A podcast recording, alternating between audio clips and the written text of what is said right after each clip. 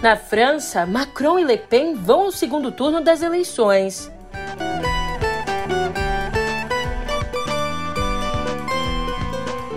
E Banco Mundial estima que invasão russa pode provocar queda de 45% no PIB da Ucrânia.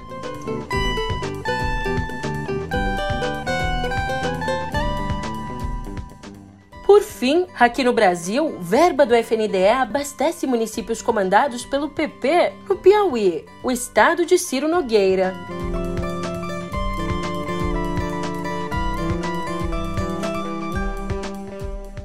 Um ótimo dia, uma ótima tarde, uma ótima noite para você. Eu sou a Julia Keck e vem cá, como é que você tá, hein? Segunda-feira, mais uma vez, tudo novo de novo. E eu vou te dizer que esse clima de déjà vu agora toma conta da França. 2022 com ares de 2017. E isso eu te explico agora no pé do ouvido. Como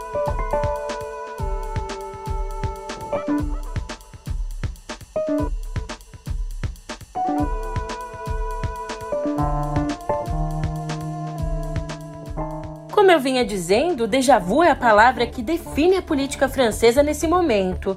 No próximo dia 24, Emmanuel Macron e a candidata de extrema-direita Marine Le Pen vão reeditar o segundo turno da eleição presidencial lá de 2017.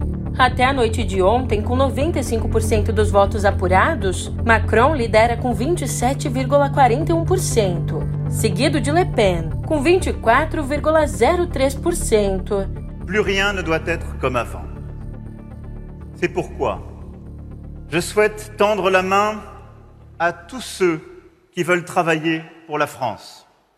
Je suis prêt à inventer quelque chose de nouveau pour rassembler les convictions et les sensibilités diverses afin de bâtir avec eux une action commune au service de notre nation pour les années qui viennent. C'est notre devoir. Dans ce premier tour, les Français ont manifestement tenu à arbitrer par le pays un choix fondamental entre deux visions opposées de l'avenir. Soit la division, l'injustice et le désordre imposés par Emmanuel Macron au profit de quelques-uns, soit le rassemblement des Français autour de la justice sociale et de la protection garantie par un cadre fraternel autour de l'idée millénaire de nation et de peuple. Tous ceux qui aujourd'hui n'ont pas voté pour Emmanuel Macron ont bien sûr vocation à rejoindre ce rassemblement.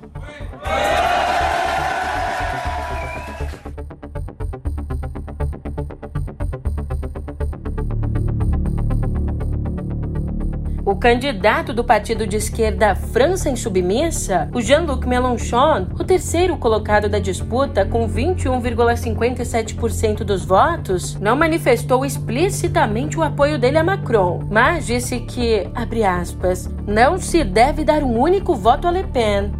Candidato de direita, verde, socialistas e comunistas pediram votos para o presidente, enquanto também ultradireitista Eric Zemmour que teve 7% dos votos, declarou apoio a Le Pen. E o endosso de partidos tradicionais não deve ter muito peso no segundo turno. Anne Hidalgo, prefeita de Paris e candidata pelo outrora poderoso Partido Socialista, acabou em décimo lugar na disputa, com 2% dos votos.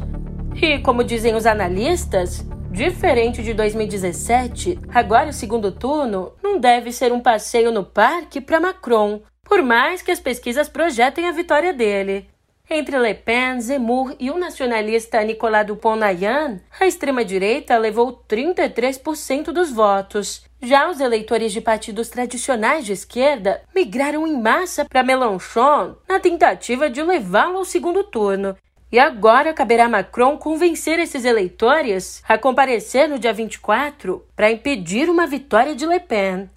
Aliás, o comparecimento dos eleitores às urnas foi o segundo menor em toda a Quinta República, iniciada lá em 1958. Dessa vez, só 65% dos eleitores foram votar.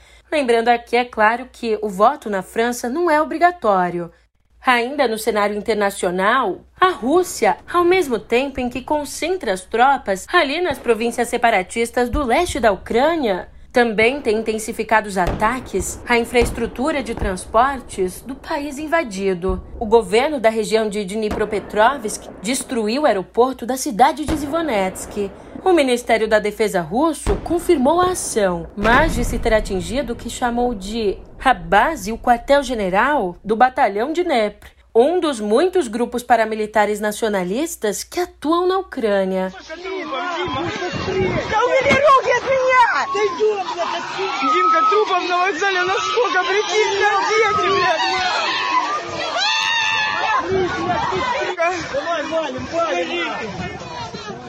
E na sexta, ao menos 57 pessoas morreram num ataque com mísseis a uma estação de trem em Kramatorsk, no leste da Ucrânia. O presidente Volodymyr Zelensky disse ter sido mais um crime de guerra de Moscou, acrescentando que um grande número de civis estava concentrado na estação tentando deixar a região.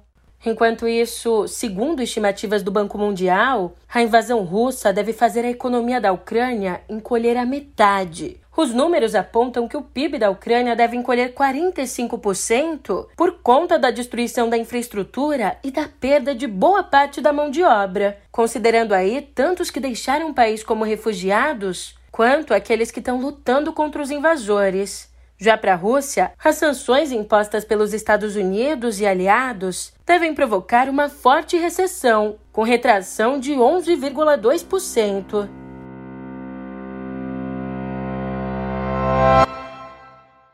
Aqui no Brasil, ali no Fundo Nacional de Desenvolvimento da Educação, existe uma verba voltada à compra de caminhões frigoríficos usados ali no dia a dia no transporte de merenda escolar, certo? Pois bem, eu te conto agora que 75% de toda essa verba foi destinada a aliados do ministro da Casa Civil, o Ciro Nogueira. É, dos 17 municípios contemplados com essa verba, 14 são administrados pelo PP, o partido de Ciro Nogueira, sendo ainda nove desses municípios localizados ali no estado do ministro, o Piauí. Vale a gente levantar aqui que Ciro Nogueira é apontado como padrinho político do presidente do FNDE, o Marcelo Lopes da Ponte. E falando em verbas da educação, mais uma informação. A CPI para investigar as muitas denúncias de irregularidades no MEC, enfim, a criação dessa CPI pode não sair do papel. Isso porque pelo menos três senadores que haviam assinado o requerimento para a criação dela voltaram atrás. São eles os senadores Oriovisto Guimarães, do Podemos, Stevenson Valentim, também do Podemos, e o Everton, do PDT. O senador Randolph Rodrigues disse que já tinha as 27 assinaturas necessárias para que a comissão fosse instalada. E vale a gente dizer aqui que uma frente de pressão bem forte contra a criação dessa CPI é a bancada evangélica, uma vez que o ex-ministro Milton Ribeiro e os dois acusados de tráfico de influência no MEC são pastores. Olhando para as eleições, o que, que você acha dessa análise aqui? O mau desempenho dos candidatos da chamada terceira via nas pesquisas se deve ao fato de o Centro Democrático não ter um nome, um rosto. Veja bem, quem diz isso não sou eu. Essa é a avaliação da senadora Simone Tebet, pré-candidata do MDB, tida como potencial nome de consenso nas conversas entre o MDB, o PSDB e União Brasil. Aliás, hoje, nos levantamentos de vários institutos de pesquisa, Simone Tebet aparece com 1% das intenções de voto. Acho que é uma franja muito grande dos eleitores de Bolsonaro que só estão votando em Bolsonaro porque não querem votar em Lula. Da mesma forma que é uma franja muito grande dos eleitores de Lula porque não querem continuar com esse desgoverno do atual presidente da República. Um presidente da República que tem quase 60% de rejeição, 50, 55, depende da região em que se avalia, está no segundo turno por quê? Hoje, porque o Centro Democrático ainda não apresentou seu candidato. O, quando fala que eu não pontuo, como também os demais, todos os pré-candidatos do Centro Democrático, e me permite, me, me, desculpe o ministro Sérgio Moro, mas hoje ele não é, é por enquanto, o pré-candidato do União Brasil, que o União Brasil vai ter um pré-candidato, que é Luciano Bivar, agora no dia 14 está sendo anunciado, mas quando nós não pontuamos, é justamente porque ainda nós não chegamos a apresentar ao Brasil qual é a cara do Centro Democrático. Bom, para chegar a esse nome que falta, As siglas da terceira via já fixaram dois critérios de escolha. Um deles é a intenção de voto nas pesquisas e o outro é a votação nas últimas eleições. Ainda existem outros dois critérios que provocam debate: o tamanho da bancada e a rejeição do candidato junto ao eleitor.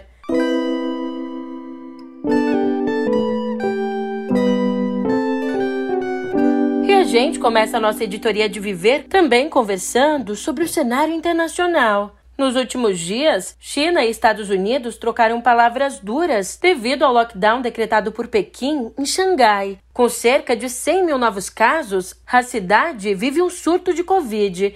Os 25 milhões de habitantes de Xangai estão confinados e já existem informações sobre a falta de comida e de outros itens essenciais na região. Então, classificando a política chinesa como arbitrária, Washington anunciou que vai retirar os trabalhadores não essenciais de seu consulado em Xangai.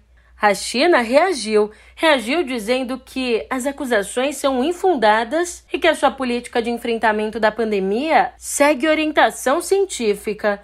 Direcionando o nosso olhar um pouco para frente, você sabe, na próxima sexta, cristãos de todo o mundo relembram a crucificação e a morte de Jesus. Sobre isso, um teólogo inglês tem defendido a tese de que Jesus Cristo foi vítima de abuso sexual antes de ser crucificado. Para o teólogo David Toombs, algumas das torturas sofridas por Cristo nas mãos dos romanos devem sim ser encaradas como violência sexual e ele cita como exemplo três menções a desnudamento forçado no Evangelho segundo Marcos. Ainda o teólogo especula que outras agressões dessa natureza podem ter ocorrido. Tombs baseia essa avaliação tanto nos registros de como romanos tratavam os condenados, quanto na comparação com torturas nos tempos modernos. Mudando de assunto, a fonte da juventude não existe, mas cientistas britânicos podem ter chegado perto.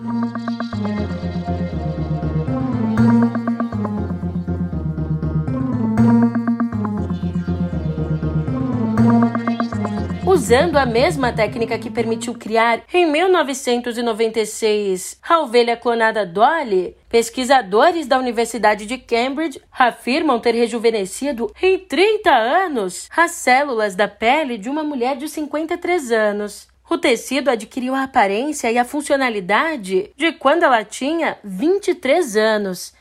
Caso o sucesso do experimento se confirme, eles esperam poder usar o processo em outras partes do corpo, tratando assim até mesmo doenças decorrentes do envelhecimento. E já que a gente esbarrou no tema envelhecimento, eu te digo que, segundo a pesquisa da Tsunami 8 Latam, nos próximos 30 anos, o percentual de idosos na população latino-americana vai simplesmente dobrar, passando de 13% em 2020 para 27,5% em 2050. Além de impactar políticas de saúde, essa mudança demográfica afeta, em particular, mulheres que trabalham, uma vez que, em geral, recai sobre elas, sobre nós, o cuidado com os pais idosos. Por exemplo, na Colômbia, elas representam 86% das pessoas que cuidam dos idosos e, por isso, só 34% dessas mulheres têm tempo para um emprego remunerado.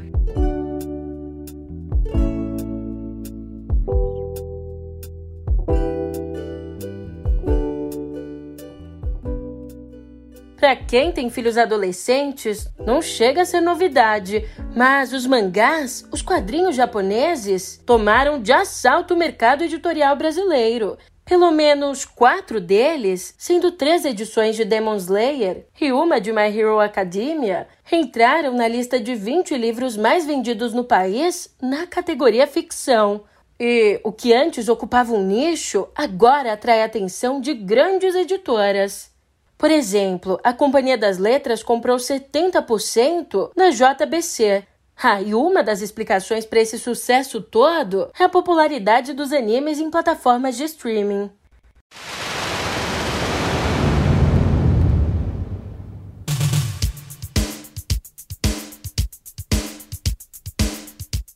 E a batida techno pode até ter nascido em Detroit, nos Estados Unidos mas deve muito da popularidade aos clubes e boates da cidade alemã de Frankfurt. Para você ter uma ideia, a ligação é tão grande que, por lá, acaba de ser inaugurado o Museu da Música Eletrônica Moderna. Ele integra um trabalho da prefeitura para reconhecer a importância cultural dos clubes.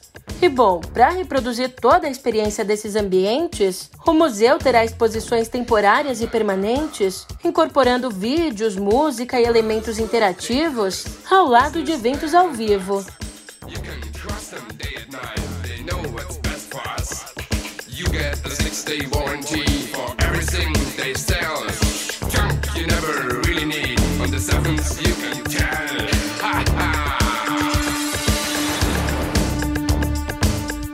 news, bad news. Bad news, bad news. We observe the entertainment from the biggest show. Special guests are all the dealers. No one can mais uma notícia conta do tapa no comediante Chris Rock durante a cerimônia de entrega do Oscar, a Academia de Hollywood decidiu banir por 10 anos o ator Will Smith. Na decisão anunciada na sexta, os organizadores lamentaram que o evento tenha sido ofuscado pelo, aspas, comportamento inaceitável e ofensivo do ator. E ainda agradeceram a Chris Rock por, aspas, manter a compostura sob circunstâncias extraordinárias. Para você entender, com o banimento, o ator que já havia renunciado à vaga na academia fica impedido por 10 anos de participar de cerimônias como a entrega do Oscar, embora ainda possa ser indicado ou mesmo ganhar o prêmio. Em nota, Will Smith disse aceitar e respeitar a decisão.